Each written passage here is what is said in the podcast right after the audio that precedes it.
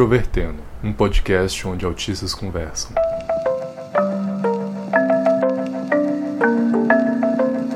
Um olá para você que escuta o podcast Introvertendo e provavelmente está gastando seu tempo ouvindo o podcast ao invés de ler um artigo.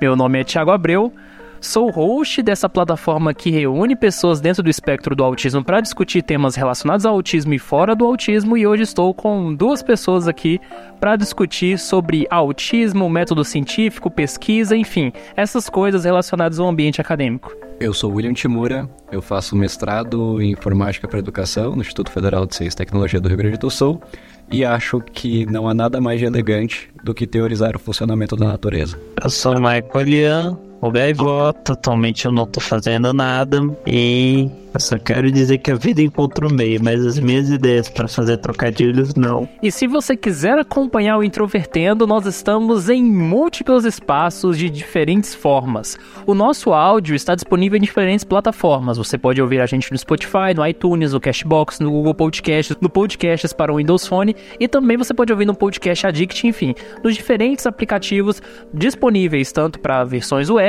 também para sistemas operacionais como Windows Phone, Android e iOS. E também, se você quiser acompanhar as nossas redes sociais, nós estamos em três. Estamos no Facebook, Twitter e Instagram, todos com Nick Introvertendo, e no nosso site, que é introvertendo.com.br. Patrocine a gente no PicPay, nós recebemos algumas doações lá também. E os nossos episódios estão também disponíveis no YouTube. É só você acessar o nosso canal e você vai encontrar lá tanto o episódio principal quanto uma versão para pessoas que têm sensibilidade auditiva, geralmente tagueados como sem background.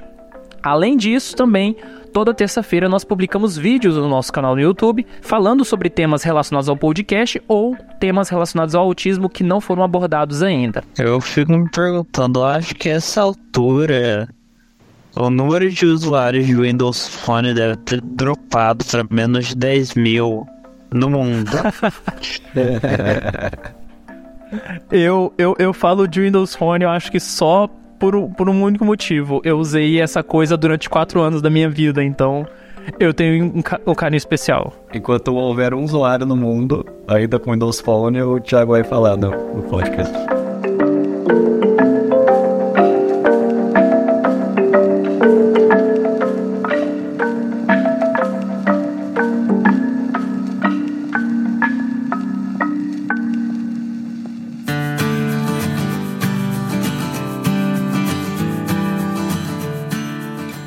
Eu queria, a princípio, perguntar para vocês em que momento da vida de vocês que vocês tiveram contato inicial com o um artigo científico. No meu caso, foi. Para mim, foi até um tanto tarde.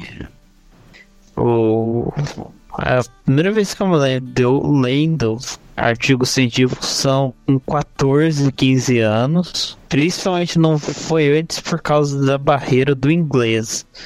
Na minha área você tem muita pouca coisa, mesmo aqui no Brasil sendo publicado em português.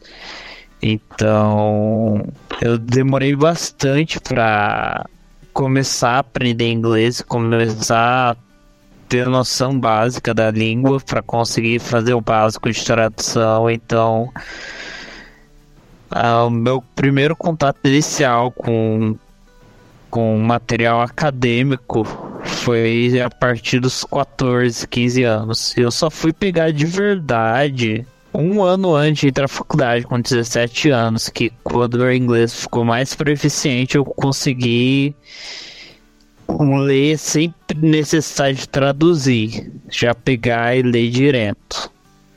Foi aí que eu consegui deslanchar e eu pegava facilmente ler um artigo por semana, que para mim era muita coisa, principalmente considerando que a gente tá falando de uma área da ciência da Terra que é normalmente tem bastante informação condensada. É, eu acho engraçado que você falou que no seu caso é tarde, mas no meu caso é muito mais tarde ainda, né?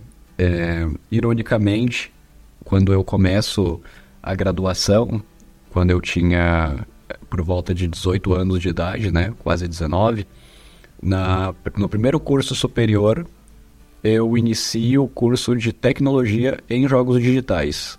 Então é um curso tecnológico, né? Ele não é voltado para a produção científica. Porém, é, eu não tinha, eu, eu realmente não tinha compreensão de como funcionava a academia, a produção científica, quando eu ingressei no curso superior pela primeira vez. Mas eu tinha sim uma grande vontade de fazer experimentações de alguma forma. E aí, a primeira vez que eu ouvi falar sobre artigos científicos, né, numa, de uma maneira bem próxima, é claro, foi através de uma professora nessa, nessa faculdade, apesar de não ser um curso, é, não ser um curso de bacharelado, né? Ela tinha um interesse em publicar alguns artigos e então foi a primeira vez que eu me interessei por isso. Mas o meu interesse não foi algo tão estimulante, na verdade, para mim, naquele contexto, porque eu entendi que associei que publicar artigos era igual apenas cumprir uma, uma série de, de burocracias, digamos assim, e formatações de texto, que não necessariamente era algo, né, uma tarefa muito agradável para mim. Mas, por curiosidade, quando eu vi os meus colegas, né, e trabalhando em cima de escritas para publicar artigos, eu fui pesquisar fora do contexto da, da faculdade, né? E aí eu fui pesquisar uh, no Wikipedia como porta de entrada, mas é claro que também uh, eu lembro que eu encontrei alguns canais no YouTube sobre com outros pesquisadores também que explicaram como é que funcionavam os journals, as publicações e etc. Eu realmente não me recordo qual o primeiro artigo científico que eu li, mas eu me recordo que nos primeiros eu me sentia muito confuso porque cada artigo aparentemente era totalmente diferente um do outro da, das metodologias, né? E ao mesmo tempo que um artigo da ciência da computação, por exemplo, por mais que eu tentasse entender, né, algum conteúdo avançado, algo do tipo, eu conseguia ver uma uma estrutura muito mais bem delineada, digamos assim, do que um artigo de, das ciências humanas, por exemplo, né? Que eu não conseguia entender os padrões aí de como eles deveriam ser. E eu lembro dessa sensação de me deixar muito confuso, mas ao mesmo tempo também uma grande vontade de publicar algum artigo algum dia. É, no meu caso foi um processo um pouco diferente. Eu fazia ensino médio na área de TI, porque eu estudava em IF, ensino médio integrado, e eu lembro que teve um período que teve greve. E os meus hiperfocos não tinham muito a ver com o próprio ambiente do, do curso que eu frequentava. E aí eu acabou correndo de que eu lembro muito bem que um dos, dos, meus hobbies naquela época de ensino médio era a Wikipédia. Eu até falei isso no episódio 51, que é o episódio sobre Wikipédia. E aí, nessa época, como eu tinha alguns temas de interesse, principalmente voltados à música, eu tentava procurar fontes para artigos que eu estava criando, verbetes que eu estava criando para a Wikipédia.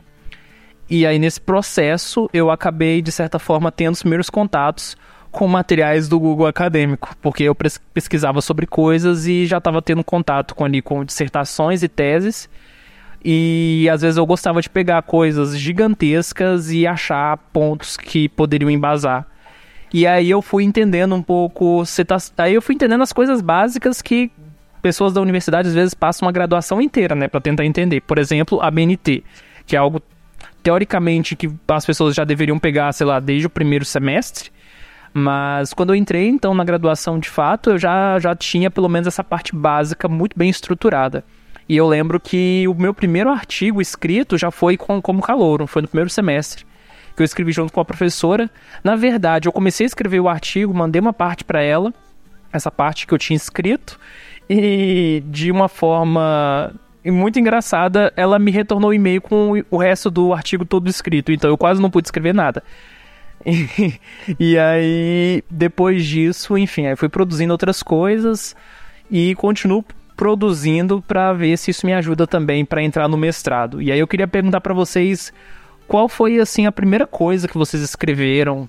O meu primeiro resumo, eu não cheguei a escrever um artigo, porque na academia eu não sei se o mesmo vale dentro das ciências humanas, mas nas ciências exatas e da Terra você tem uma estruturação hierárquica que é baseada no tamanho dos textos, do tamanho das publicações. que começa no resumo, vai para o resumo estendido. Se não me engano, você tem mais uma publicação. Depois você tem o artigo. Depois do artigo você passa, se não me engano, já passa para manuscritos como a tese que de mestrado, doutorado e TCC, que já são manuscritos que passam de 100 páginas. Então você tem essa ordem hierárquica que a melhor definição que você pode dar é literalmente o tamanho delas. Um resumo não tem uma página. O resumo estendido vai ter no máximo aí duas.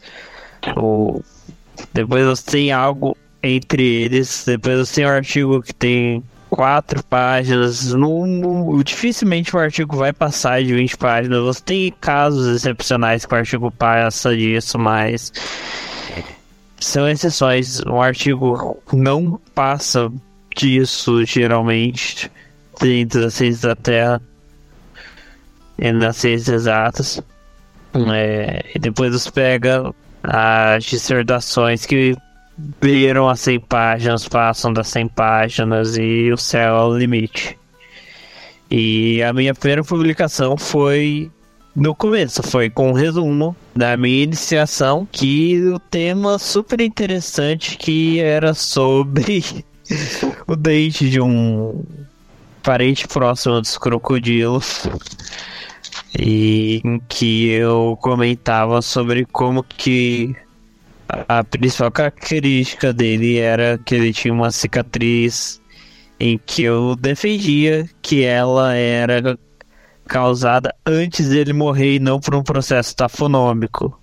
Isso me deu uma dor de cabeça do caramba, porque eu não tinha certeza exatamente do porquê. Eu sabia que era, porque não tinha como uma cicatriz dessa ser tafonômica. Eu sabia, eu já tinha visto uma cacetada de fraturas tafonômicas, eu sabia como elas se formavam.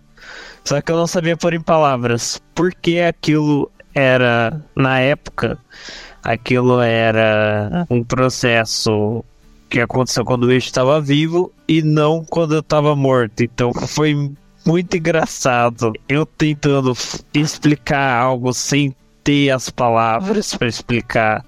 No final eu consegui. o mais impressionante de tudo que eu consegui explicar nesse resumo de uma forma bem porca, mas eu consegui explicar, eu consegui embasar a minha tese e mais para frente depois eu botei minha tese de novo sobre teste e eu descobri que realmente não se tratava de uma fratura tafonômica. Aquilo tinha indícios de que aquela fratura depois de que ela ocorreu, ela teve sinais de cicatrização, então só podia ocorrer quando o bicho estava vivo. Então, essa é a história do meu primeiro resumo. É, o que eu achei bem interessante na, na sua fala e que eu me relacionei também com ela é justamente essa questão de você encontrar um padrão, né? Ou você encontra alguma coisa que, enfim, você identifica algo que compense, né? Você escrever sobre, digamos assim, né? Que seja útil. E, mas ao mesmo tempo que você tem essa, essa capacidade de reconhecer esse padrão, nem sempre você tem a capacidade de verbalizar isso, né? De você conseguir colocar em palavras exatamente o que você está identificando. Então, eu me relaciono bastante com isso, especialmente quando eu fui escrever uh, todos as, uh, os meus documentos, enfim, de todas as tentativas de, de artigo, vou colocar assim, né? E todos as, os meus produtos que eu queria por a teste, é, porque eu notava uma tendência de como se eu tivesse um hipercritério, digamos assim, para colocar em palavras o que estaria no, nos meus artigos, né? Então eu só colocava coisas extremamente objetivas, sempre assim, sempre coloco apenas coisas extremamente objetivas. E depois que, só depois que eu coloco, todas as informações que eu considero apenas informações úteis para o padrão que eu descobri, né, ou algo que eu identifiquei que eu gostaria de publicar sobre, que eu penso, não, peraí, alguém vai ler esse artigo. E aí eu tenho que revisitar ele duas, três ou quatro vezes para só depois reescrevê-lo, né, de uma forma com que alguém lendo aquele artigo minimamente tenha essa, essa sensação de, de comunicação, né, digamos assim, com o artigo. Então, eu realmente tenho muita, muita dificuldade nesse sentido. Eu acho que está muito relacionado né, com, com autismo também. Uh, e aí a pergunta era sobre o, o primeiro artigo. No caso, é, sim, de fato existe essa, essa hierarquia, né? Você publicar um artigo em um journal, por exemplo, você tem que passar por um... É claro que existem outros, outros periódicos, né, que não necessariamente são bem criteriosos ou algo do tipo, mas eu particularmente alvejo, né, que minha primeira publicação seja em um journal com um mínimo de critério. Então eu tenho artigos prontos para submissão, mas nesse momento nenhum ainda foi publicado. Né? Espero publicar o meu primeiro esse ano, mas é claro que ao longo do, do, da do meu percurso, né, digamos assim, agora fazendo o link também com a minha última fala, e também relacionando com o autismo, como, é, como eu vejo que é irônico, né? Que eu tenha até os 18 anos, a idade que eu tomei, né, que eu tinha que tomar a decisão entre um curso de tecnologia e bacharelado, como eu não sabia o que era método científico, como eu não sabia como que funcionava a hierarquia acadêmica, e uma vez que eu descubro isso e uma vez que eu me interesso sobre isso, parece que nada mais no mundo é, é tão interessante quanto entender o método científico. Então eu lembro que na época, no, na minha primeira tentativa, né, digamos assim, do que seria uma publicação, é, na faculdade tinha uma, uma certa professora, né, que era professora referência em, em tudo que, que envolvia psicologia, e eu queria fazer alguma investigação, não sabia exatamente o que ainda, mas alguma investigação no sentido de jogos com psicologia, né? Então eu queria, de alguma maneira, investigar os fenômenos psicológicos é, enquanto ao, ao, as pessoas jogam determinados jogos. E na época eu tinha especificamente algum, algum interesse por jogos de terror, então eu mais ou menos ia nesse sentido. O problema é que essa professora, na época eu não entendia isso, mas essa professora tinha uma linha teórica da psicanálise, né?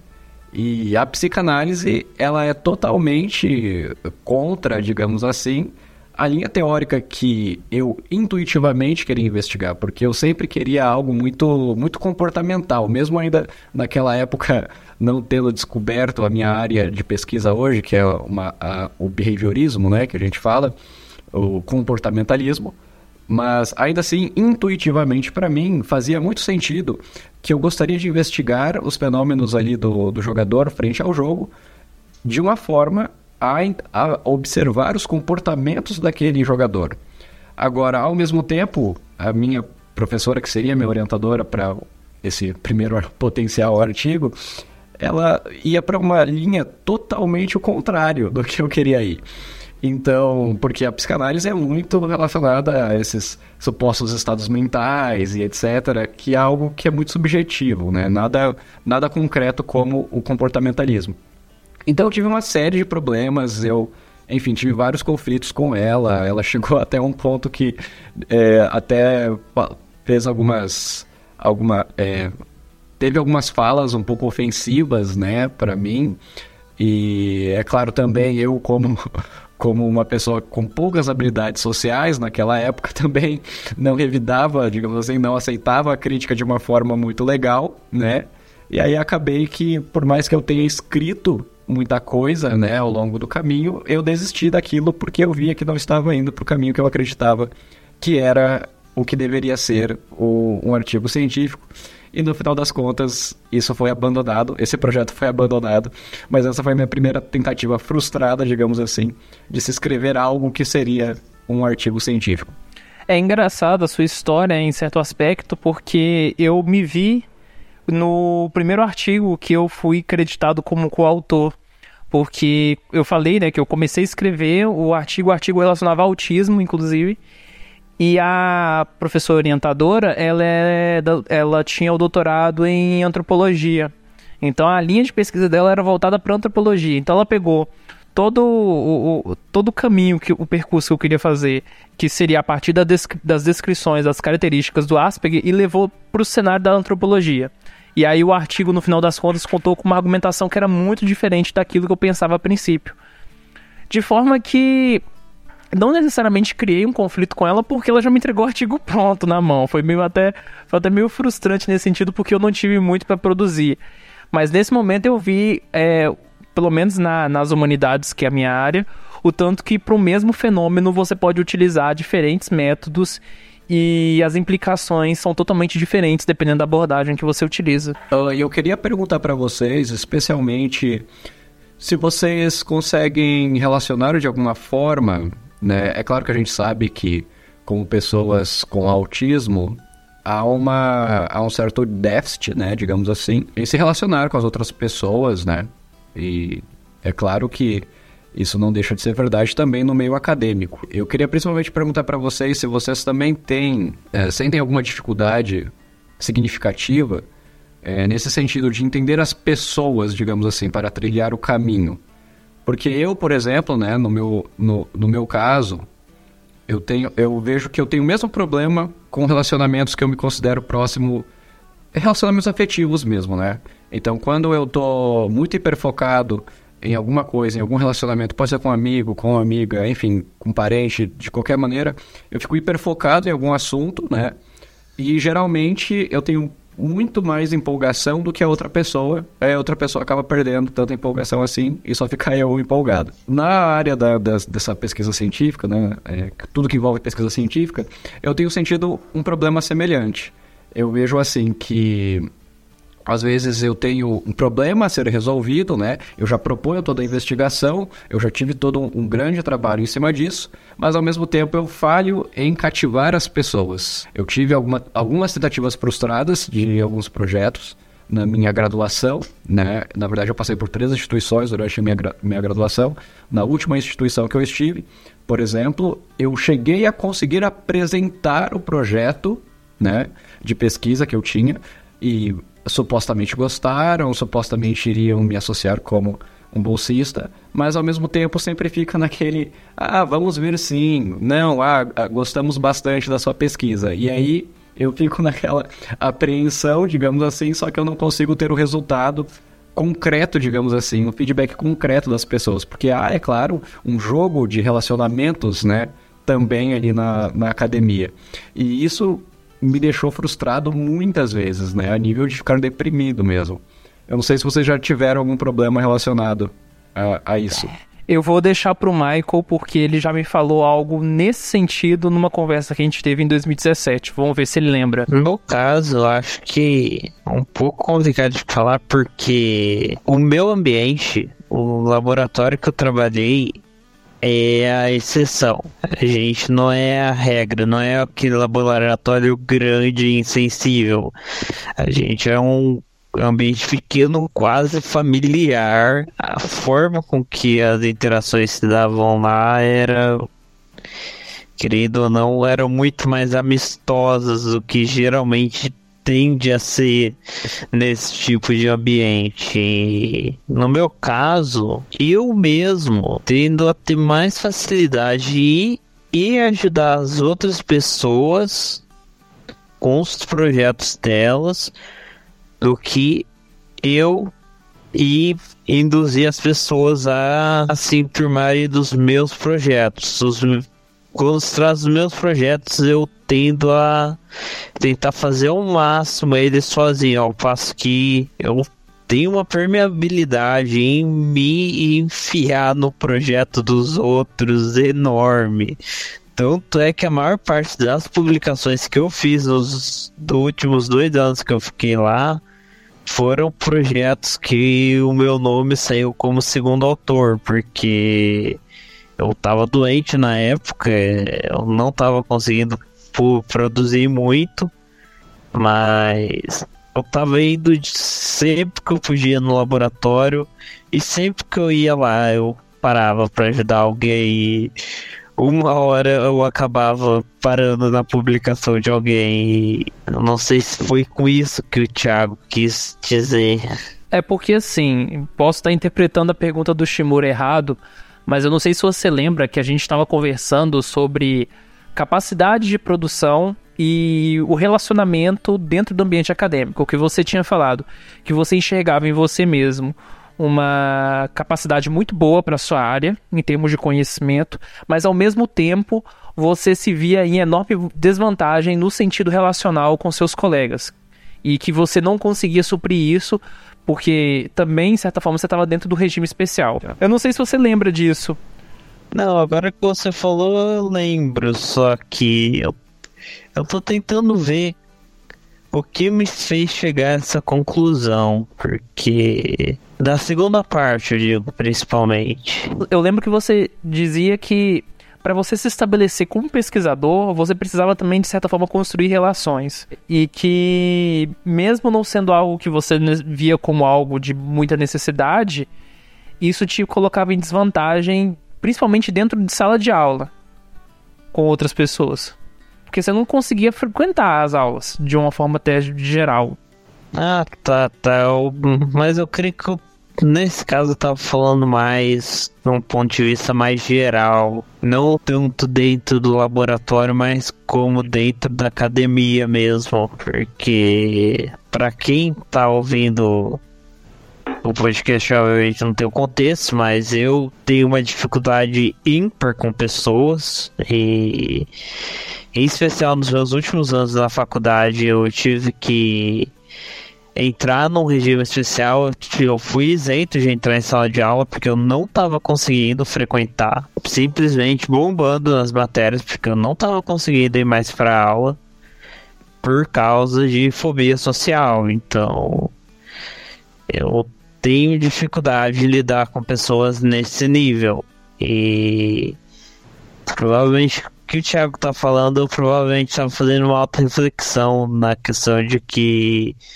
eu tava vendo que eu tenho essa dificuldade, que eu tenho que enfrentar isso e além do lugar confortável, conchegante, que era o laboratório que eu participava, porque infelizmente o resto do mundo não é confortável e aconchegante. O mundo é frio, cruel e tem espinhos. Eu, eu identifico um pouco com, com o que o Timuro falou, porque ao longo da minha trajetória acadêmica, para começar, os temas de interesse eles eram bastante restritos. Segundo lugar, os meus colegas de graduação, de forma geral, não gostavam de pesquisa. Então, enquanto eu estava voltado a produzir, os meus colegas queriam partir para um negócio mais prático, né? Quando se trata de jornalismo, de, de fazer extensão e, e tudo mais. Eu não, eu estava voltado a fazer alguma coisa mais teórica. Então, tudo que eu sempre acabei fazendo, e aí também relacionando um pouco com o Michael, foi sempre de criar os meus projetos sem pensar de, de envolver coletiva, coletividade nisso. Então, nunca passou pela minha cabeça, por exemplo, com relação ao meu TCC, que foi uma pesquisa de dois anos e meio que eu desenvolvi, eu fiz tudo sozinho.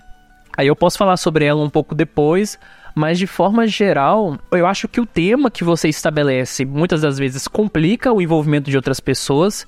Segundo, no meu caso, o curso não ajuda muito, porque são poucas pessoas interessadas em pesquisa. E terceiro, eu me incomodo bastante com o ritmo de produção também, porque quando eu estou envolto em algo, eu produzo pra caramba e às vezes o pessoal não acompanha, às vezes nem o orientador vai olhar o negócio com, com aquela com aquela rapidez com a qual se espera. Às vezes você tem um prazo para cumprir, o orientador olha faltando seis horas para terminar a submissão, e isso me irrita bastante. Enfim, são vários fatores. Eu acho que o próprio Timura pode também dar uma detalhada um pouco maior, que a gente pode destrinchar, destrinchar várias coisas dentro disso. Com certeza, eu acho que todos esses fatores, na verdade, né, como, enfim, sobre a viabilidade mesmo da produção científica, né, como você mesmo esse último exemplo que você citou, a questão de você submeter o você acabou de escrever, você precisa de uma avaliação, né, do seu superior, só que você não consegue ter isso imediato, aí você fica com ansiedade. Eu imagino que esse fator é um fator que incomoda praticamente todo mundo, né? E principalmente também vai incomodar mais quem tem um transtorno de ansiedade ou quem tem um transtorno como o autismo, por exemplo, né? Claro, por fatores, por motivos diferentes, né? Mas que causam incômodo de fato. Agora, dependendo, eu acho que o complicado, né, pela perspectiva do autismo, dependendo do seu nível de hiperfoco do que você está produzindo, porque no meu caso, quando eu estou produzindo, realmente o hiperfoco fica para a produção, né? E então, etapas assim acabam sendo muito custosas. tipo, muito custosas mesmo, né? Então eu acho que isso é, é de fato uma a, pequenos detalhes, digamos assim, que querendo ou não é, são fatores que elevam a ansiedade na maioria das pessoas e que também, é claro, vão elevar a ansiedade de pessoas com autismo, mas que tem um agravante a mais pela questão do hiperfoco, pela questão da, da, da inflexibilidade de rotina, né? Que muito possivelmente você está esperando que você vai fazer, continuar a produção, mas ao mesmo tempo você não pode, e aí você fica um pouco perdido, né, por, por essa questão. E isso pode ocasionar uma quebra de rotina e mais incômodo para pessoas com autismo, acredito eu. Só achei interessante vocês comentando sobre ritmo acelerado de produção, porque eu tenho um problema que é quase o contrário, porque tem um ritmo muito bom para produção de dados e para trabalhar com produção de dados brutos, mas na hora de passar tudo pro artigo final, simplesmente a procrastinação reina. É, eu não me recordo de um trabalho que eu publiquei que eu não tenha feito ele no mesmo dia do prazo final de entrega. Inclusive a minha iniciação, tipo, um ano de pesquisa e eu fiz a porra do relatório em seis horas. Porque eu não consegui dedicar o, nem o tempo antes do último dia do prazo de entrega para escrever ela. Simplesmente é algo, foi algo além da minha capacidade de sentar a bunda e escrever um pouquinho que seja daquele, daquele trabalho. Nossa, eu saí da faculdade. Um, nossa, material foi pelo menos uns sete artigos diferentes. Dado, dado, dado, dado bruto, dado lindo. E o que eu fiz quando eu cheguei aqui no Paraná? Achei mais dado para fazer mais artigo. Eu não parei, só que eu também não faço. É uma dificuldade de organização que é mais específica sua, né? Um outro problema que eu tenho também é, que eu vejo que está relacionado com autismo é na questão da, do rigor que eu tenho, geralmente com os meus hiperfocos, e também uma questão que de inflexibilidade, né, que também acompanha o rigor, ao meu ver. Então, por exemplo, né, no meu caso, eu sou uma pessoa que cursa um mestrado interdisciplinar. Né? Então, meu mestrado é de informática com educação. Então, as pessoas que estão consumindo coisas da ciência da computação, por exemplo, não, não querem muito, não estão muito interessadas em saber as produções da, da informática para educação. E aí acaba sendo a produção mais voltada ou para a área inter, interdisciplinar ou para as pessoas da educação mesmo, né? Outros pesquisadores da educação. E, bom, dado isso, né, eu estou propondo uma produção que envolve a questão da informática, que a gente sabe que não é todo mundo que é familiarizado, ainda mais ao, ao nível de ler um artigo científico, para realmente se interessar sobre esse tema. E além disso, na educação você tem linhas né, teóricas que você pode seguir para fundamentar ali a sua investigação. Então, no caso, a minha linha de investigação, ela é uma linha comportamentalista, enquanto a maioria, da grande maioria, na verdade, das produções a, a, acadêmicas aqui de educação, você vai encontrar abordagens mais para uma linha construtivista. Né? Então isso me deixa o excluído do excluído, digamos assim. Mas ao mesmo tempo, esse, o meu rigor com o método científico é, me faz chegar até a esse ponto que eu entendo que fundamentar as minhas produções nessa linha teórica, né, e é claro, nessa minha área de interesse, por, pelo motivo de combinar minhas habilidades de programação e também com as teorias de educação para produzir nessa área, eu me sinto um pouco excluído, ao mesmo tempo que eu também quero manter o rigor, porque afinal de contas eu tive uma lógica para chegar nesse ponto e eu até ter esse hiperfoco. E é claro que eu nem preciso falar que isso causa uma certa, uma certa dificuldade, quando eu vou falar com outros colegas, outras pessoas também que supostamente pesquisam educação, mas que pesquisam em outras, em outras linhas totalmente diferentes das minhas, né? Então eu tenho muito eu tenho tido muito esse problema, assim, numa sensação de que eu não consigo me comunicar, por mais que às vezes a pessoa é da mesma área, do que eu, da, de produção científica, mas ao mesmo tempo eu tenho a sensação de que eu não consigo me comunicar de uma maneira satisfatória com ela, porque ela não está familiarizada nessa uh, com esses aspectos, com esses detalhes, entre aspas, digamos assim, que são cruciais para o meu rigor, que são cruciais para o meu hiperfoco.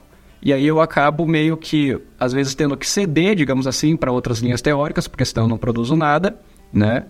Ou senão eu apenas tenho que tentar fazer tudo sozinho, e é claro que vocês sabem que isso é um grande desafio. Por mais que a gente tenha consiga produzir muito com o nosso hiperfoco, ainda assim, produzir sozinho é desafiador. Então, eu não sei se vocês têm algum problema nessa questão de inflexibilidade com o rigor que vocês prezam pela área que vocês pesquisam. É engraçado que você falou que no meu caso, isso acabou sendo que praticamente uma vantagem, porque isso foi isso é algo muito desejado na minha área. É, o meu orientador e os meus colegas de laboratório sempre tiveram um respeito muito grande por mim por causa da forma que eu conduzia a minha pesquisa e a forma com que eu conduzia o meu trabalho no laboratório por causa, por causa do nível alto que eu colocava em cima da minha pesquisa, porque e eu realmente não ia lá de brincadeira. Tinha dia que eu chegava lá e sentava por três horas seguidas no laboratório, analisando a mesma amostra debaixo da lupa, porque se eu não tivesse certeza do que eu estava vendo, eu não descrevia. Isso acabou me ajudando também no resto do curso, porque quando eu tive, comecei a ter dificuldades e tive que parar de ir na aula e tudo, foi o fato de que eu tinha esse alto nível de produção dentro do laboratório. Era tinha essa consideração que que o orientador passava para os outros professores foi o que me ajudou a liberarem para mim a, o regime especial, porque honestamente na geologia é bem difícil assim você justificar, principalmente um aluno que nem eu que era completamente horrível a única coisa que justificava era porque eu era um aluno horrível, mas puta que pariu, eu compensava completamente o quanto eu era ruim como aluno, o, era o quanto eu era bom sendo pesquisador, porque eu realmente levava tudo ao extremo do que eu podia levar do meu esforço, o quanto eu conseguia levar de precisão lá dentro. Eu penso que a área do Timura é uma área extremamente ingrata, é, que tem um conflito não só do ponto de vista produtivo, mas também do ponto de vista ideológico. Então, o conflito que, que você sente, ele existe para mim, mas ele não existe nessa escala.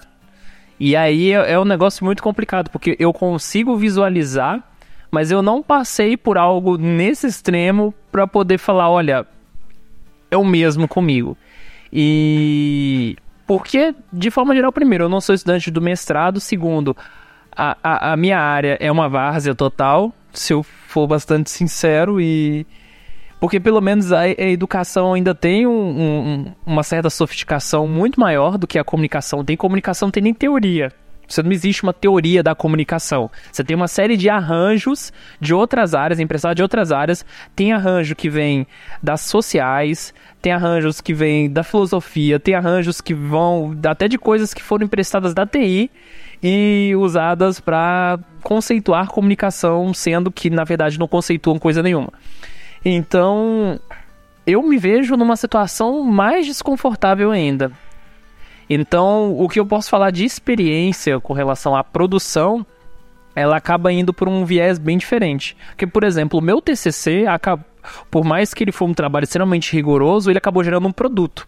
Só para você ter uma ideia do quanto que, no fim das contas, a, a, configuração que eu vivo na minha área é totalmente diferente. E isso é engraçado, né? Nós temos três pessoas aqui de áreas totalmente diferentes, nós temos sim as semelhanças, mas aquilo que diferencia, diferencia pra caramba. Mas assim, sobre a questão do rigor em si, eu pude perceber em outro aspecto, porque era muito engraçado que eu tinha os temas de interesse, mas muitas vezes eu não via nesses temas uma relevância suficiente para poder, por exemplo, transformar isso no meu principal objeto de pesquisa do TCC. E aí eu pegava alguma coisa que eu queria, sei lá, trabalhar durante um momento e depois largar.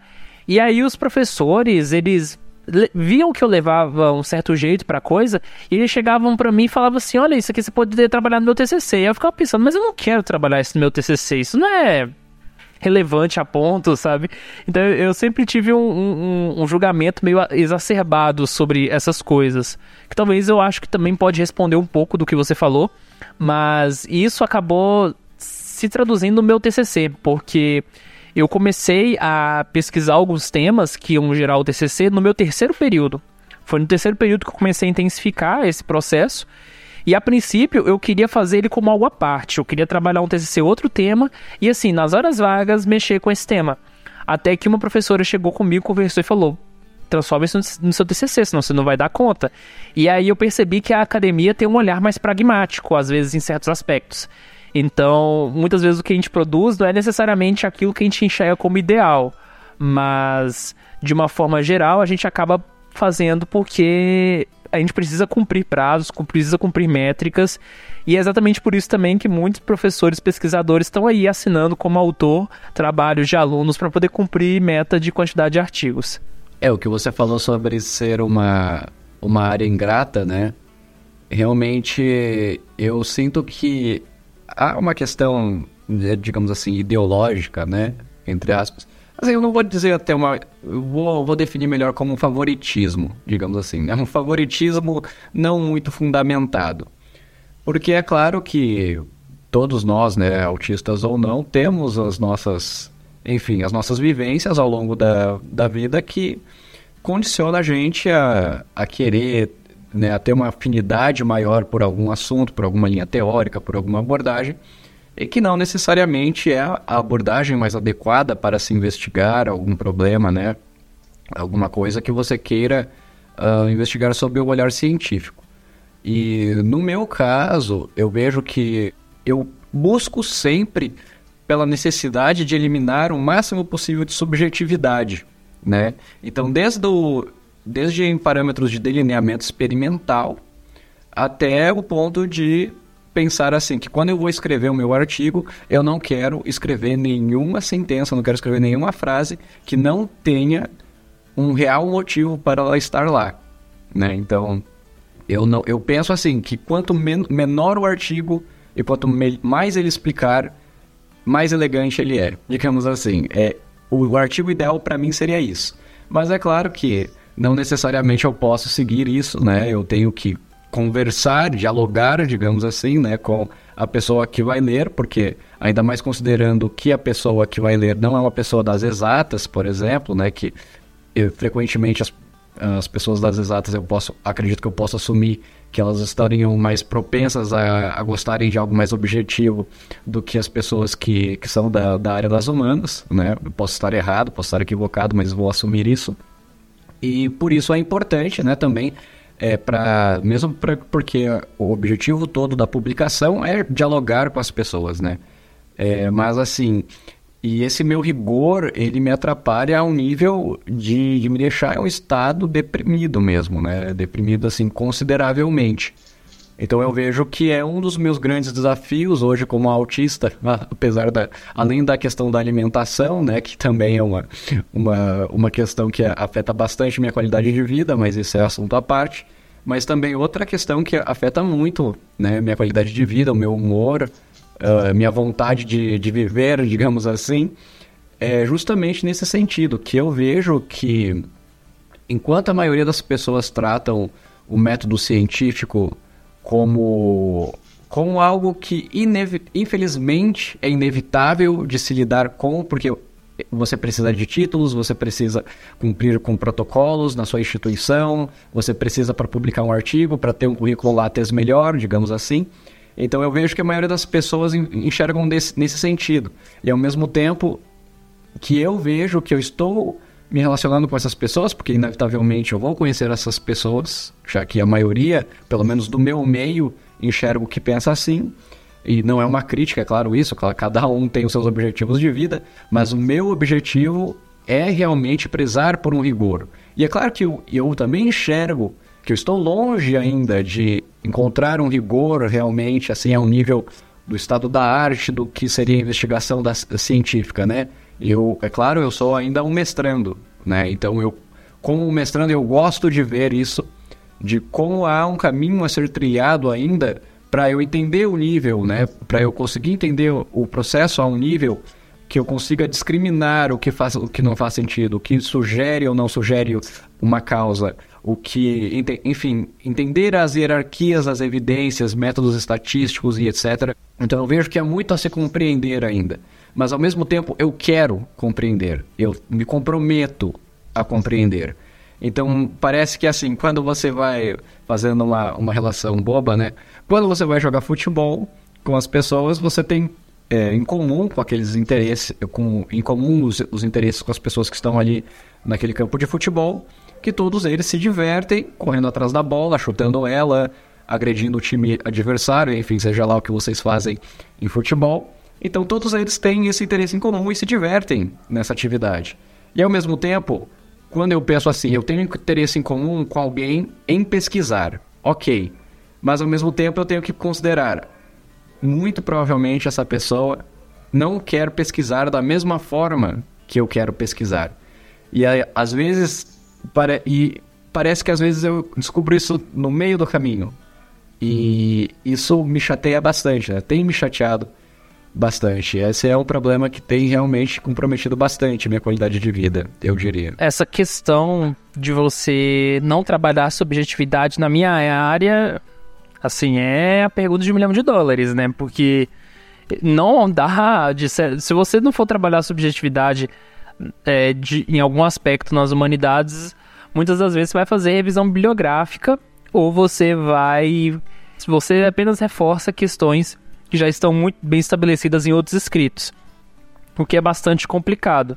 E a questão da interpretação ela é tão importante quando a gente fala de autismo, é que agora que você falou algumas coisas, eu acho que eu estou conseguindo pegar também outros aspectos da sua fala que eu não tinha entendido das várias vezes que você tinha falado sobre a angústia que você sente, porque essa angústia que você sente com relação a encontrar pessoas interessadas e que também queiram pesquisar no mesmo estilo, na mesma forma que você, eu tenho às vezes com orientadores, né? Como você tinha falado um pouco antes, assim, do ponto de vista de que, ok, o orientador definiu o caminho, eu estou caminhando nesse caminho e é isso, eu tô cumprindo o protocolo, mas no fim das coisas, no fim das contas, eu não cheguei lá ainda. E como você falou sobre a subjetividade, você tem uma facilidade assim você consegue enxergar que o autismo de alguma maneira te ajuda ou te atrapalha em trabalhar essa subjetividade, porque no meu caso eu vejo que é muito relacionado com o autismo, né? Eu gosto de coisas assim bem concretas, né? E é claro que a gente sabe que é descrito, enfim, através de relatos e etc. Uh, ah, crianças com autismo geralmente têm essa, essa dificuldade do, do brincar imaginativo, né? Digamos assim, as brincadeiras imaginativas. E eu vejo que a minha busca por, por essa concretude, digamos assim, né? Por, esse, por essas relações que eu quero fazer muito, uh, muito explícitas, né? E nada subjetivas, digamos assim, é, ela está relacionada com o autismo. E no seu caso, você consegue identificar alguma coisa nesse sentido? Ou você acha que até consegue lidar bem e não acha que o autismo está muito relacionado com isso nesse sentido para ti? Existe uma via de que, dependendo do meu tema de interesse, eu consigo olhar, fazer uma observação técnica que se encaixa muito bem com o tema, em, em contexto, assim como ao mesmo tempo eu não consigo lidar bem com certos eu não sei se eu diria métodos ou abordagens de produção de alguns artigos. Por exemplo, eu escrevi um livro, né, que foi o meu TCC, depois que eu escrevi esse livro, fui aprovado em banca, passei pela graduação, eu tive, eu fui sugerido escrever um artigo sobre o TCC, porque muitos alunos, né, depois produzem TCC, escrevem um artigo, e aí ficou na minha mão escrever uma espécie de análise de um dos textos, de uma das entrevistas que eu tinha feito. Mas eu fiquei pensando como eu analiso uma entrevista que eu fiz de forma objetiva. E aí eu escrevi, elaborei um artigo, mas no final das contas eu li e eu falei, tá, mas é, é para mim ficou assim na obviedade o tempo todo, porque eu não, não sabia lançar um olhar específico sobre aquilo. Eu sabia alguns elementos da, da, da entrevista e tudo mais, mas para mim tudo que passava ali era uma interpretação que poderia estar facilmente equivocada. Eu não sei se eu respondi exatamente o que você estava perguntando, mas eu tenho uma, uma facilidade muito maior de trabalhar sobre aquilo que, que não seja 100% criação e seja muito mais algo algo que já existe que eu não tenha uma participação direta. Ah, por exemplo, não é algo, na verdade, de produção acadêmica. Mas quando eu escrevo um artigo na Wikipédia, uma das regras é verificabilidade. Toda informação que é escrita na Wikipédia, em tese, tudo que você for incluir tem que ser sustentado por fontes fiáveis e dependentes, geralmente secundárias. Então, para você fazer todo esse processo, você acaba sempre escrevendo coisas que já estão presentes em outras. Então, você não, você não cria necessariamente algo novo a partir de opinião. Você simplesmente reproduz, às vezes com suas próprias palavras, é, coisas que estão em diferentes fontes e faz, faz um apanhado. Isso sempre foi muito prático e muito lógico para mim. Agora, a partir do momento quando você tem que criar algo totalmente novo, que não está muito claramente embasado, eu me sinto completamente perdido. Eu queria fazer uma pergunta para o Michael agora, é, em relação. É, principalmente porque você citou que nos 14 anos que você teve o contato com o seu primeiro artigo, e ao mesmo tempo também você citou que tem um rigor, né, em quando você está olhando ali, observando, né, uh, alguma coisa, você não vai descrever algo se você não tiver 100% de certeza que é aquilo, né. E eu, a minha pergunta é mais no sentido de, de assim, você acha que o autismo, de alguma forma, a percepção que você tem, né, por ser uma pessoa com autismo, de alguma maneira te ajuda? Porque, bom, claramente você descre descreveu isso como uma vantagem no seu relato, seu hiperfoco, seu rigor, pelo respeito que você tem, né? E bem, para responder essa pergunta, você também tem que, de alguma forma, se comparar com a perspectiva, né, assumir como as outras pessoas, né, as, as pessoas neurotípicas enxergam as coisas e fazer essa comparação com a maneira que você enxerga as coisas, né? Então, você acha que esse seu olhar é, característico de alguma pessoa com autismo, né, a sua percepção de alguma forma é, relacionada com autismo, desde, de, desde essa época, né, de 13 anos, 14 anos de idade, é, te deu uma vantagem, então, nesse, nesse sentido? Você acha que a percepção diferenciada é muito parte do que te beneficia é, em conseguir ter esse diferencial, digamos assim? Ou você acha que é mais uma questão do hiperfoco mesmo, não tanto percepção? Olha, eu acho que o conjunto em geral do autismo acaba trazendo uma certa vantagem porque eu percebo que a forma com que eu lido com as coisas, eu tenho, querendo ou não, eu tenho uma facilidade maior do que as pessoas normais têm em lidar com as coisas dentro da academia. Não dentro da academia, dentro tal, como eu disse, eu tenho um péssimo histórico escolar, mas como pesquisador eu tenho uma facilidade muito grande eu vejo que isso vem tem as facilitações do, tanto do hiperfoco quanto da, do alto nível de criteriedade que eu tenho. É... Então você diria que a, a sua percepção, desde que você era criança, por exemplo, te auxilia nesse sentido. Ela te dá uma intuição né, vantajosa no sentido da produção científica. É, porque, porque na verdade, embora eu tenha começado com 14, 15 anos, hum, introduzido na. para materiais científicos mesmo, artigos e tudo mais, eu comecei a ler com três anos por causa do meu interesse em paleontologia. Então, eu tô literalmente desde os meus três anos me preparando para trabalhar com essa merda. Pode parecer absurdo, mas desde quando eu era criança eu eu realmente estava levando isso um passo à frente do que você esperaria de uma criança. Eu realmente levava uma capacidade absurda de, de as, a minha capacidade de conseguir assimilar esse conteúdo e entender as noções básicas dele, depois das básicas, as intermediárias, das intermediárias, das mais avançadas, e depois quando virei adolescente passando para esse conteúdo do acadêmico, desse conteúdo acadêmico, indo fazer intricações e das intricações começar eu mesmo a produzir quando entrei na faculdade. Então foi um processo que eu fiz com faca quente na manteiga, tipo com uma facilidade extrema. E também a única coisa que eu fiz de bom na vida. Eu entendo muito bem quando você fala nessa questão de eu estou desde os três anos me preparando para essa merda, né? Digamos assim. Porque eu tenho lembranças, por mais que muita gente duvide, né? Mas eu tenho lembranças do meu processo de alfabetização, né?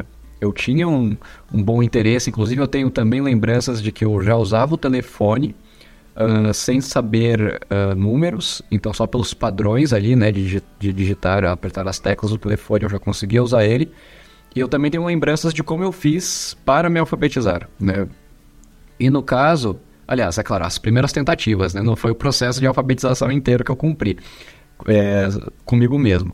Mas mesmo em idade pré-escolar, eu me lembro muito bem que eu usava o meu pai como validador, né? Então eu pegava uma folha de papel, eu pegava, eu tinha um letreiro de plástico, né? Então eu fazia combinações das letras, eu fazia uma combinação simples, então reduzia a variância, digamos assim, do meu experimento e colocava só, tipo, por exemplo, a letra B e a letra O.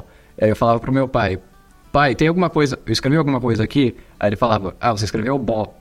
Aí, por exemplo, eu pensava, ah, Bó, então eu posso talvez tentar combinar alguma outra é, algum outro conjunto de, de letras para é, ter o, o som do Lá, por exemplo, e combinar e formar bola, por exemplo. Então, é claro que isso é só um exemplo, não é exatamente essa palavra e foi esse processo, e nem que eu tenha conseguido com sucesso formar muitas palavras. Mas ainda assim eu me lembro muito bem né, desse processo de tentativa e erro que eu tentava com meu pai, assim, e de uma forma muito repetitiva, né? Então, isso eu tô falando assim, de 5 horas, 6 horas sem parar, e tentando, e tentando, e tentando. E eu vejo que esse processo, então, de tentativa, validação, erro, tentativa, validação, erro, tentativa, validação, um acerto, e aí coloca o acerto nas evidências, e aí continua esse ciclo, ele faz muito parte de como eu investigo principalmente em jogos, quando, é claro, eu sou uma pessoa que adora jogos, né, jogos digitais, enfim, RPG e tudo mais, e eu sempre também repito essa mesma estratégia para tirar melhor proveito de como eu posso jogar com uma melhor performance, né? É, como isso, como jogos foram presentes muito no, na minha infância e na minha adolescência, fica muito claro que eu sempre usei esse método. E eu vejo que esse método ele se correlaciona com a maneira que o método científico é, é claro, de uma maneira mais individualizada, né? Porque o fenômeno do método científico envolve diversos pesquisadores, né? E revisão por pares, e revisões sistemáticas e meta-análise. Não estou falando dessa parte, mas eu estou falando principalmente de eu como indivíduo, né? Que se propõe a investigar alguma coisa de forma científica e como desde criança, desde a minha idade de pré, é, minha, idade pré-escolar, né, eu tenho ainda o mesmo, a mesma estratégia, digamos assim, e eu vejo ela se repetindo em toda a minha vida e até hoje na, na academia, né, no mestrado, eu vejo que é, é a mesma estratégia e nunca mudou e eu acho que nunca vai mudar. Eu sempre vejo que essa vai ser a estratégia mais otimizada, digamos assim, que eu vou ter até o final da minha vida para racionalizar, para chegar nas melhores conclusões, para investigar na academia, enfim, para tomar qualquer tipo de decisão, na verdade.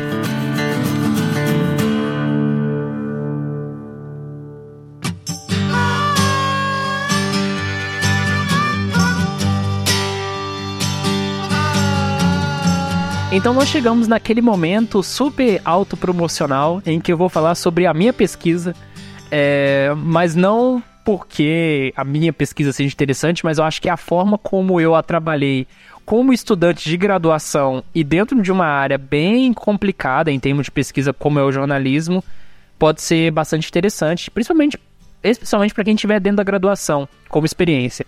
Então, Voltando ao dia 30 de junho de 2016, eu estava numa cidade no interior da Bahia chamada Paratinga, uma cidade de 30 mil habitantes, em frente ao Rio São Francisco, extremamente seco, e é uma cidade da, da família da minha mãe.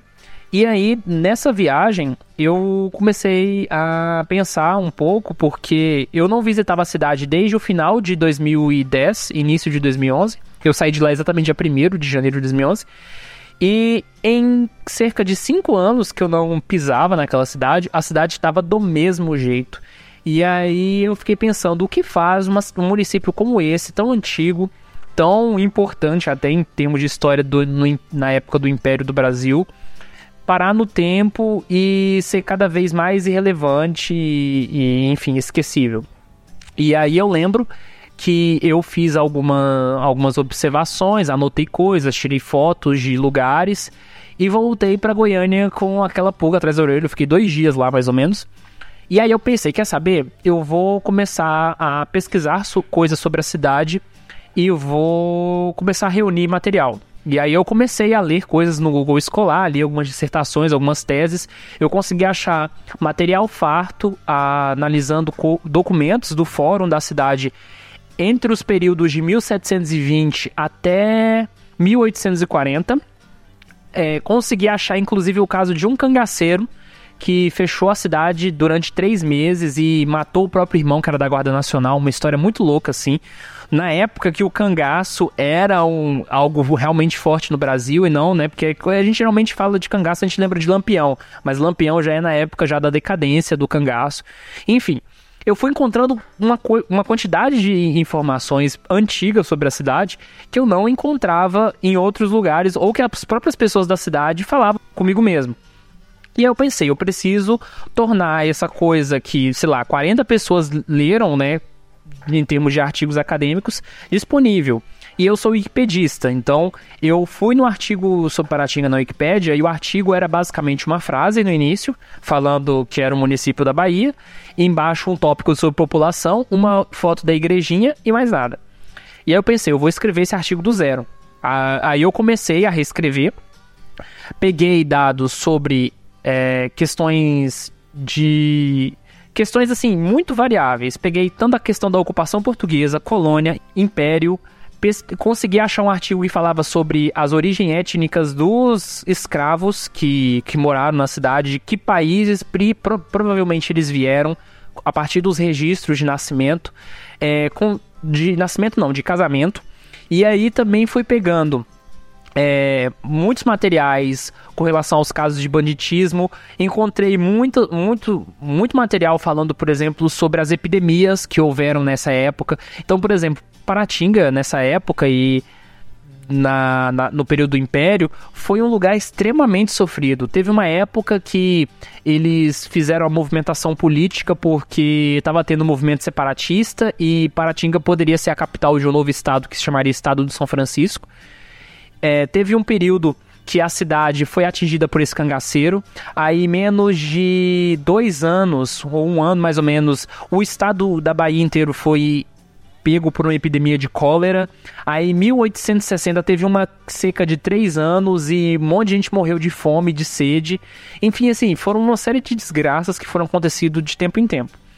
E aí eu pensei, a Wikipédia vai ser esse espaço para eu poder sistematizar essa quantidade de conteúdo que eu estou achando e que vai me fornecer, de certa forma, uma organização para eu poder montar um, um material futuro. Eu estava pensando em fazer um documentário até esse momento. E aí eu percebi que, que eu consegui encontrar uma trocentas de coisas sobre colônia e império, mas sobre o período república eu não achava quase nada. E aí eu comecei a ficar um pouco mais interessado. Voltei à cidade, Essa já foi minha segunda viagem e comecei a pesquisar alguns locais públicos da cidade, pessoas idosas, para obter documentos. Aí eu fui conseguindo edições sobre um jornal da cidade que eu não achava registro na internet, um jornal da década de 50. É, fui encontrando também é, coisas do IBGE da década de 50 também, desse mesmo período. É, peguei relatos de pessoas na época do, dos militares, peguei coisas da época da redemocratização, folhetim de, de prefeitura, enfim, tudo que eu achava eu tava pegando.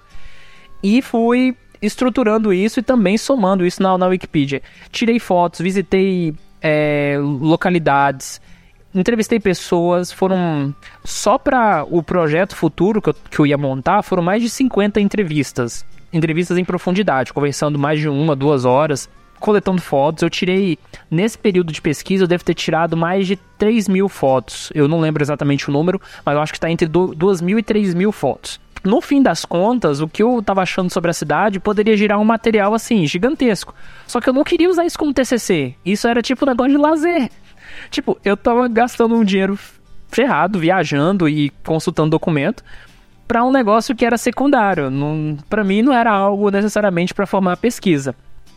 E aí, para poder complementar esses dados que eu estava sentindo é, insuficientes com relação ao período República, eu pensei, agora está na hora de eu fazer um, uma filtragem mais hard. Fui procurar os grandes jornais brasileiros, Folha de São Paulo, o Globo, e pesquisei a palavra Paratinga no, com todas as palavras e fui pesquisando página por página que apresentava essa palavra. E aí, sei lá, mais da metade falava sobre uma estação no interior de São Paulo que tem esse nome. E, e aí eu achava uma coisa, achava uma notícia sobre um assassino que foi que era da cidade. Achava, sei lá, uma menina aleatória que se perdeu e foi achada em São Paulo. Então achava tudo que mencionava sobre a cidade, eu tava caçando. Chegou um momento que a professora chegou para mim e falou assim: "Por que que você não escreve um livro?" E aí eu já tava começando a fazer as filmagens pro pro documentário, porque todo esse material que eu estava pesquisando já me dava indicação de quais pessoas dentro da cidade eu poderia pesquisar para fazer entrevista. Só que você lidar com audiovisual é difícil pra caramba, porque você tem que lidar com seu equipamento, você tem que lidar com o roteiro, você tem que lidar com as entrevistas, como jornalista eu tenho que, né, que ter essas ideias da entrevista. E imagina manusear tudo isso sozinho. Como eu sempre fui muito individual nesse aspecto, eu não dava conta de produzir tudo isso sozinho. E aí eu tava ficando insatisfeito com a qualidade das imagens. E aí eu queria fazer uma monografia. Eu achava importante fazer uma monografia, principalmente para mestrado. Até que a professora chegou para mim e falou assim: não, é, o que importa é você ter um relatório bem feito, bem escrito. E aí eu parti para a escrita do projeto de pesquisa. Meu projeto de pesquisa deu 50 páginas na época. Inclusive, eu acho que ele ficou maior que o TCC de alguns colegas meus. E, e isso é meio engraçado até. Porque quando eu escrevi o material na Wikipédia, de forma geral, eu já tinha um esqueleto muito bom de todas as fontes que eu tinha, sabe? Então, por exemplo, o artigo na Wikipedia, se não me engano, tem 230 fontes, juntando páginas web, dissertações, artigos, folhetins, enfim, tá tudo citado aí. Então, quando eu fui escrever o meu projeto de pesquisa, era como se o meu artigo na Wikipedia fosse o meu fichamento. E isso era muito curioso, porque o, pro, o volume que eu produzi de conteúdo e também com relação ao material de consulta meu, isso considerando só o físico. Porque o digital é. Eu tenho aqui até hoje no meu computador uma série de coisas. Mas o fixo eu coloquei dentro de uma caixa, uma caixa de sapatos aqui, aqui no meu quarto. E encheu. A caixa tá, tá lotada, assim. E isso para um TCC, porque TCC né, é um negócio assim que não tem o rigor, por exemplo, de, um, de uma dissertação de uma tese. Então, o, a quantidade de coisas que eu produzi me fez pensar muito é, na questão que a gente estava discutindo sobre o rigor daquilo que a gente produz. E aí eu tinha professores que chegavam para mim e falavam assim: Poxa, você tem agora uma linha de pesquisa para você trabalhar o resto da vida. Só que eu esgotei as minhas possibilidades aí, considerando a questão do hiperfoco com relação para Paraty, que agora não tem interesse mais. Eu já fui ao, ao limite. E aí, é. considerando o projeto, né, dando continuidade, eu comecei em 2016 esse processo de investigação. Quando cheguei no final de 2017, já tinha passado um ano e meio, eu desisti da ideia do documentário e falei, vou fazer um livro. Para fazer um livro, eu tinha que mudar muitas coisas, porque o documentário você faz com poucas entrevistas. Eu tinha um limite de 10 entrevistas. E aí eu falei, OK, eu vou viajar para Paratinga em julho em julho de 2018 e em julho de 2018 eu vou ter que fazer uma quantidade de entrevistas para poder gerar um livro. E aí eu cheguei em Paratinga com um problema. Eu tinha que fazer prova de proficiência em inglês em Porto Alegre quando eu cheguei em Paratinga. Então, o meu chefe e a questão da empresa que eu trabalho, a gente verificou uma data lá para eu poder viajar para Porto Alegre e eu percebi que eu tinha que diminuir a minha viagem e eu ia ficar 10 dias em Paratinga. Só que o meu roteiro dizia pela minha estrutura que eu tinha montado que eu tinha que fazer 40 entrevistas. Aí eu tinha que fazer 40 entrevistas em 10 dias. E, e eu tinha que fazer. Então, eu tava de passagem comprada para Porto Alegre, cheguei em Paratinga, eu fiz 40 entrevistas em 10 dias. Teve um dia que eu fiz 8 entrevistas. E aí eu contei isso depois pra, pra orientadora, né, do, do meu TCC, e ela falou assim, caramba, o seu, o seu processo de investigação anterior, com todas as fontes que você tinha reunido, com todo o material que você fez preparado para você chegar lá e fazer as entrevistas já sabendo o que você vai fazer, tinha sido um processo tão complexo que eu dei conta de fazer as, a, essas 40 entrevistas e mais, ela disse que, que, quando ela leu o livro, que ela não sentiu que eu tava nessa correria, nesse desespero para fazer as coisas.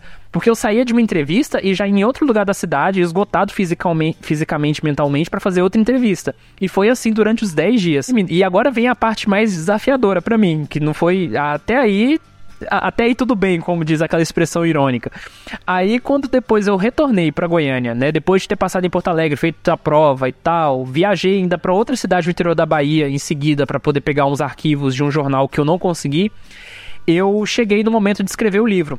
E aí eu cheguei para a professora com, se não me engano, 35 textos para escrever no livro. E ela falou assim: Olha, você tem dois meses para fazer esse livro e apresentar seu TCC, não dá tempo vamos dar uma enxugada nisso. E eu enxuguei o máximo que eu podia, eu acho que eu cheguei a, a fechar com 30 textos um livro. E digamos assim, livro-reportagem, quando é tema de jornalismo na, no curso de jornalismo, como TCC, livro-reportagem geralmente dá 40, 40 não, dá umas 100 páginas no máximo, sabe? 90, 80, essa é a média. Porque trabalha com poucos textos, em profundidade e tudo mais. Só que eu cheguei com um negócio gigantesco para fazer. E aí a professora falou assim: bom, a disciplina de TCC começou. Quando a disciplina de TCC começa, geralmente os alunos do jornalismo, aí que eles começam a pegar o projeto deles, fazer as entrevistas para depois elaborar os textos. Eu já cheguei no TCC, primeiro com o tema definido, o sumário do livro definido, as entrevistas todas feitas e a professora falou: "É, bom, agora você já pode se colocar um pouco mais nesse luxo de produzir mais". E aí eu comecei a produzir o livro. Foi, foram dois meses de trabalho intenso. Quando eu terminei de produzir o livro e passou pelo processo de diagramação, eu consegui fechar um livro de 274 páginas. O professor, um do professor que atualmente é coordenador do curso, ele chegou para mim e falou assim: "Caramba, nenhum aluno do curso até agora produziu um livro tão grande quanto esse", porque ele falou que os livros tinham uma média de 100 páginas. Mas em dois meses, por causa de um processo de investigação que já durava dois anos, eu consegui produzir quase 300 páginas de um livro. E aí o pessoal até fazia piadinha, falando assim, é, você é meio louco, né? Porque ninguém vai ter coragem pra fazer um negócio desse sentido. E aí, no final das contas, os frutos foram muito bons, porque foi um processo sofrido, foi um negócio megalomaníaco, mas deu certo porque eu tive um hiperfoco muito grande em produzir aquilo, eu tive uma, um, uma quantidade de fontes absurda e o produto ficou assim muito melhor do que normalmente um estudante a nível de graduação faz assim com um livro de reportagem. Tanto é que depois disso, a minha professora me indicou uma editora muito respeitada para submeter o livro.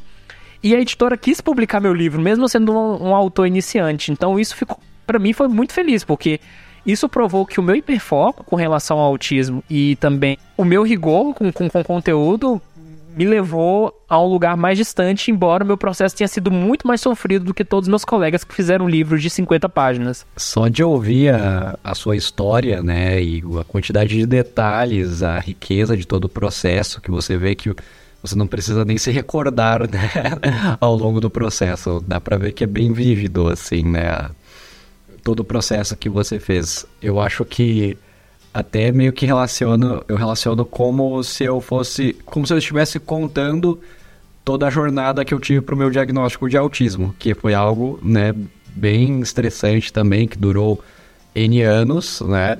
E que é, também demandou bastante esforço da minha parte, não somente da, de também procurar por profissionais, mas também por tentar entender o transtorno, ir atrás de relatos da minha infância, de fotos, enfim. É claro que nem sequer se compara, né? Imagino com o trabalho investigativo que tu teve como jornalista. Mas eu vejo que você conta um processo muito mais complexo, né? E com uma riqueza maior do que o processo que eu, eu contaria né, sobre o meu próprio diagnóstico. Então dá para ver que realmente foi uma coisa que você ficou hiperfocado mesmo, né? E que de fato é vantajoso e que uma das coisas que, que você que você citou agora também, né, é que era a questão que eram coisas ao longo do processo coisas secundárias, né? Você também tinha, você também prezava por elas, né? Então você ia atrás, mesmo que possivelmente na interpretação de alguém poderia ser, ah não, isso tanto faz, ah não, isso não importa. E aí você poderia ter deixado de lado, mas ao mesmo tempo você se importava, você gastava dinheiro, né, do seu próprio bolso, imagino, para ir atrás. Isso também me lembra muito a minha própria pesquisa, né, que de mestrado, que por exemplo eu estou agora num processo que não necessariamente eu precisaria, enfim, uma escola já seria o suficiente para eu ter um, um, um ambiente de experimentação e enfim, entender quais são os problemas ali no contexto da inclusão, né? Porque minha pesquisa do mestrado é nesse sentido. Mas eu não quero isso. Eu quero realmente visitar em escolas e falar com os profissionais, os professores ali dessas N escolas, ver, é, formular um critério de inclusão, e só depois disso, independentemente se é longe da minha casa ou não, eu realmente não vou me importar com isso. Não vou me importar se haverá necessidade de ir para mais do que uma escola, por exemplo, e eu tenho completa ciência de que eu vou gastar dinheiro do meu bolso para isso. E eu não gasto pouco dinheiro, na verdade. A minha pesquisa ainda não começou ativamente, né? Mas eu já tenho, é claro, visitado muitos lugares e pela questão do autismo eu também dou palestras e participo de congressos também, né, para ficar atualizado. Então eu tenho gastado muito dinheiro com isso, né, por coisas que não haveria necessidade para se conseguir um título de mestre. Mas com o meu rigor, né, apesar pelo meu rigor, eu imagino, eu vejo, né, eu enxergo muito claramente que não importa o título, não importa o processo, não importa qual é o mínimo que eu tenho que fazer, que era muito diferente da escola, né? Que quando eu estava na escola, a minha estratégia era sempre qual é o mínimo que eu posso fazer para não ser punido. Ao mesmo tempo, na, na pesquisa científica, é totalmente diferente. É qual é o máximo que eu posso fazer para me aproximar de algo que eu vou criar, né? E que eu vou me orgulhar disso, que isso vai passar do meu hipercritério. É claro que eu imagino que isso é desafiador para mim. Eu imagino que para você também foi, né? Essa questão da cobrança, essa questão de, enfim, algum detalhe que escapou, o estresse, lidar com o seu uh, equipamento, possivelmente, para por mais que não, você não tenha seguido a questão da multimídia, né? Mas também imagino que, uh, enfim, você em, em, na esfera do software, na esfera da, da gestão, né? Da, da, dos seus documentos em si, do seu conteúdo digital e físico que você tem.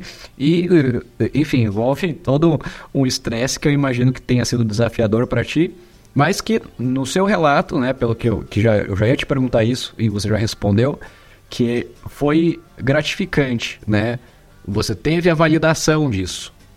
Ao, ao final do processo, você submete para uma, uma editora respeitada, conceituada, e ela decide por publicar, mesmo você sendo um, um autor iniciante, né? Como você mesmo disse. Então eu acho que isso é, é, é realmente é, é realmente produtivo, né? Mas ao mesmo tempo que para sua experiência, mas para minha experiência eu sinto que eu ainda não tive isso, sabe, na, na minha vida. Eu sinto que o hipercritério sempre foi impeditivo para mim, na maioria das vezes, né? não sempre, mas na maioria das vezes foram impeditivos para eu chegar em qualquer lugar. Porque eu queria chegar num lugar que o meu hipercritério ia ser satisfeito. Mas eu não precisava, eu vejo assim, que o hipercritério, se ele abaixasse um pouquinho, a minha produção, por mais que tem, teria sido de uma qualidade um pouco menor, teria sido em, em uma quantidade muito mais relevante. Então hoje eu vejo assim, né, que interpretando né, o passado, para o William, que não tinha grandes estratégias, boas estratégias em se lidar com seu próprio critério e o seu próprio estímulo ao longo do processo, o hipercritério foi algo ruim e que eu deveria ter flexibilizado isso. Ao mesmo tempo que hoje, como eu sou uma pessoa mais esclarecida sobre mim mesmo, como eu consigo uh, lidar melhor com uh, uh, os desafios e, enfim, pós N anos de psicoterapia e tudo mais, eu consigo ainda, eu tenho conseguido, pelo menos até agora, suprir o meu hipercritério na, na, dissertação de mestrado. Então eu imagino que ao final da minha dissertação de mestrado eu terei a, mesma, a mesma sensação gratificante que tu teve na sua, na sua produção de TCC, pelo menos eu espero isso, né?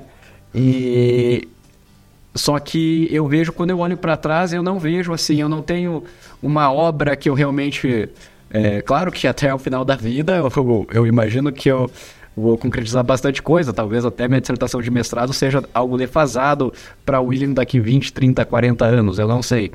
Mas que para esse momento eu não tenho nenhuma produção minha que eu possa usar como referência, sabe? Que eu possa dizer assim, não, isso aqui é o que eu produzo.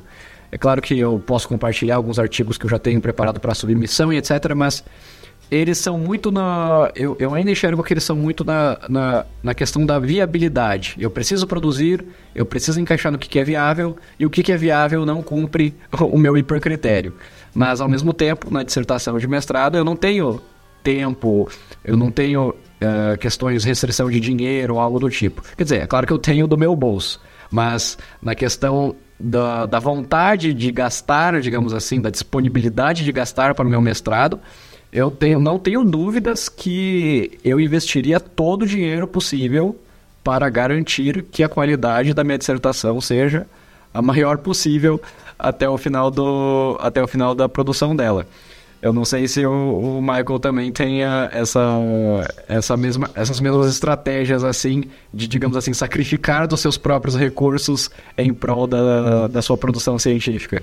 Eu só quero fazer um parêntese antes, que assim, o meu TCC foi muito caro. Eu gastei só até a etapa de finalizar o livro, isso sem considerar o que eu vou gastar agora, depois, eu gastei 6 mil reais e 500 reais, mais ou menos, é, com esse processo todo. Considerando que uma grande parte dessa época eu ganhava 400 reais por mês como monitor no, de bolsa na, na universidade. Então, quando eu cheguei no final do processo de pesquisa e vi tudo que eu tinha gastado, eu falei: caramba, se eu soubesse que eu ia gastar isso, talvez eu não teria tido a mesma coragem que eu tive no início de só embarcar no tema aí. É um hiperfoco beirando uma obsessão, assim, digamos assim, que você não consegue nem medir quais são o, o, os critérios, a, as características negativas, né, digamos assim, do processo. Elas simplesmente não existem. Você simplesmente foca, né? Exatamente.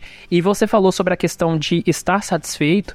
E isso é, é algo que eu acho que eu já falei em algum outro episódio que eu não lembro muito bem.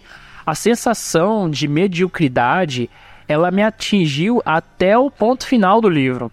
Quando eu terminei o livro e entreguei para minha orientadora, ela estava mais empolgada com o livro do que eu. E eu esqueci de falar sobre isso. Porque eu estava insatisfeito durante todo o meu processo de escrita. E a professora conseguia perceber isso. Inclusive, eu estava adiantado com o meu processo de escrita do meu livro, mas eu estava com medo de não dar conta. E aí teve uma semana que ela falou: olha, durante essa semana você vai parar e você vai relaxar porque você está adiantado com o livro e, e você está visivelmente esgotado. Não consegui descansar de fato, mas eu consegui terminar o livro no prazo certo. E aí, no final das contas, quando o livro ficou pronto, eu acho que eu só consegui realmente observar o livro, o, o, o, o produto final e falar, poxa, eu estou orgulhoso disso que eu fiz, passado um mês da banca, quando o livro estava na minha mão e ele começou a passar na mão de outras pessoas, de parentes, de amigos, e eu vi que estava todo mundo genuinamente orgulhoso daquilo que estava sendo feito. E aí eu não gosto de fazer isso, eu não gosto de ficar é, relendo coisas minhas, eu acho que é algo muito estranho. Mas chegou um dia que eu olhei o livro assim, eu abri uma página e fui ler um texto. E eu me diverti com a leitura. Aí eu falei assim: caramba, eu acho que eu produzi algo legal. E foi a primeira vez que eu realmente vivi o processo. Tem uma vez que uma terapeuta me disse assim que eu fico olhando muito pro, pro futuro, ou para aquilo como as coisas deveriam ser, e eu só consigo olhar para o presente quando ele se torna passado.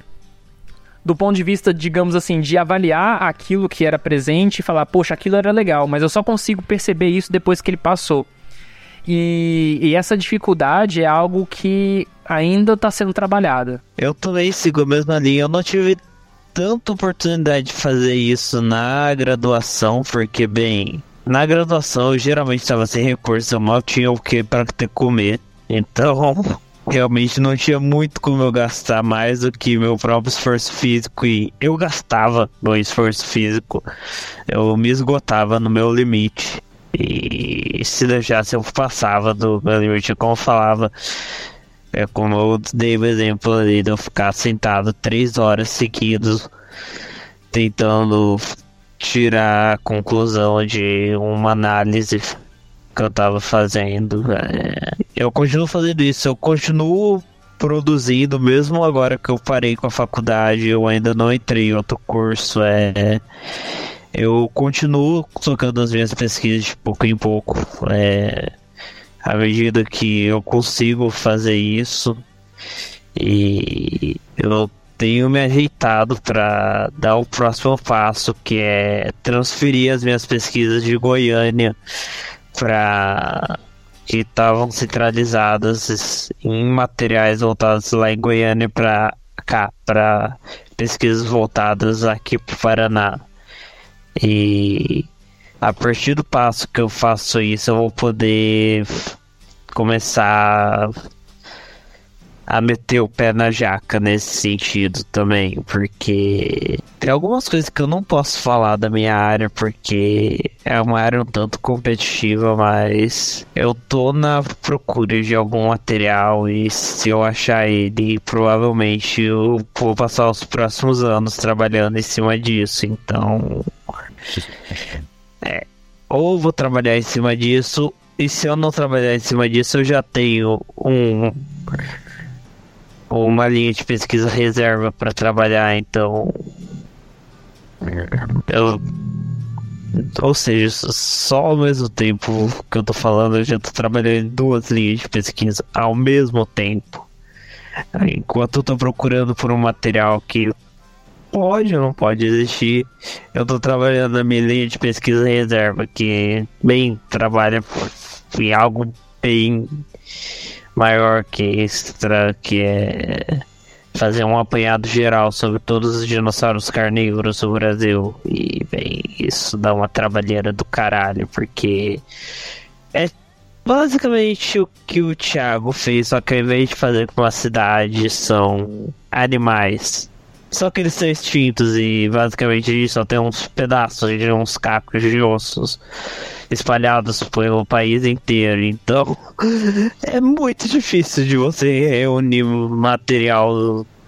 Material mesmo, quando eu falo não material em si, mas a informação, porque nem toda a informação está digitalizada e o que está digitalizado é, e nem tudo quer estar tá descrito, ou seja, tem muita coisa que está engavetada, ou seja, tem um, só um tanto de coisa que vai dar para fazer agora no futuro próximo, porque vai chegar no momento que eu vou desbarrar numa barreira financeira que eu não vou conseguir transpor, tipo, nem se eu vender minha alma e meu corpo uh, nas ruas aqui do Paraná, meu querido Paraná. É, simplesmente não vou conseguir transpor ela pelo menos até o mestrado e doutorado, então. Mas até lá eu vou continuando tocando essas pesquisas e todas as outras pesquisas menores que eu tenho que não existem, não exigem custo financeiro, pelo menos não exige custo financeiro tão alto. Mas enfim, eu também sigo na mesma linha de vocês. Porque não tem graça se não for assim. Interessante você ter falado essa questão de não ter graça se não for assim. Porque justamente, aliás, tem duas coisas, né? O primeiro ponto que eu quero comentar é a questão que eu vejo como o, o Tiago também fez é, durante o, o, processo de investigação dele, né? De, de pesquisa é, e como ele vai investigando, em, enfim, todas as fontes possíveis, todos os lugares possíveis e etc. E eu vejo algo semelhante, é claro, não tão trabalhoso quanto, eu imagino, mas também ainda em algum nível trabalhoso, que eu vou aqui na, na plataforma de, de pesquisa de journals, aqui de periódicos do Brasil, e frente ao desafio de publicar, né, de querer publicar um artigo sobre um jogo sério, eu pesquiso todos os artigos referentes à educação, todos os artigos interdisciplinares e tento encontrar quais são os journals, os periódicos que aceitariam jogos sérios da maneira que eu gosto de pesquisar. Então eu faço todo esse mapeamento primeiro, né, digamos assim, todo um esforço para fazer esse mapeamento, para só depois pensar, tá, agora eu vou selecionar desses aqui quais são os interessantes para mim e vou é, a, a, partir disso, investigar qual é a metodologia desses, desses artigos, né, qual o formato, aliás, desses artigos e quais são os critérios de aceitação deles e como eu posso publicá-los. O que você falou sobre se não for assim, não tem graça, né? E aí é justamente o dilema que eu estou agora, porque, como eu citei, eu vejo que a minha dissertação de mestrado, né, que é a minha pesquisa principal no mestrado, ela vai cumprir, está cumprindo por enquanto com esse meu hipercritério. Mas ao mesmo tempo, se eu quiser publicar outros, outras coisas, né, outras produções acadêmicas que de fato ficaram boas no sentido né, do, de comparação ao tipo de publicação que se encontra em periódicos interdisciplinares hoje. Então eu imagino que, eles, que há reais chances de publicação neles, e tanto é que eu pretendo submetê-los, mas ao mesmo tempo eu enxergo claramente que eles não cumprem com o meu hipercritério, né? Eles não são é, eles não são tão uh, sofisticados quanto eu gostaria que eles fossem, né? Mas ainda assim eu estou me permitindo flexibilizar, né? E é claro que eu pretendo comemorar o fato se eventualmente eles forem publicados, mas eu realmente ainda tenho um certo feeling sobre se não for da maneira né, hipercriteriosa e sacrificando todos os recursos para isso, não tem tanta graça. Então é só, só concluindo né, o, o, o, o tudo que eu tenho feito até agora e com a, as últimas falas de vocês. Por favor, pelo amor de Darwin e de 6 bilhões de anos de evolução. Na porra, eu já tô dormindo, foi mal. 3,5 bilhões de anos de evolução. Método científico tá aí para ser usado. Não precisa ter dó, não precisa usar GOSP. Pode passar no seco mesmo. Usem. Não, não, não, não, não, não tenham pena. Não, não, não, não, não acha que você pode chegar a conclusões sem ele, que você não chega. Você chega a X sem ele.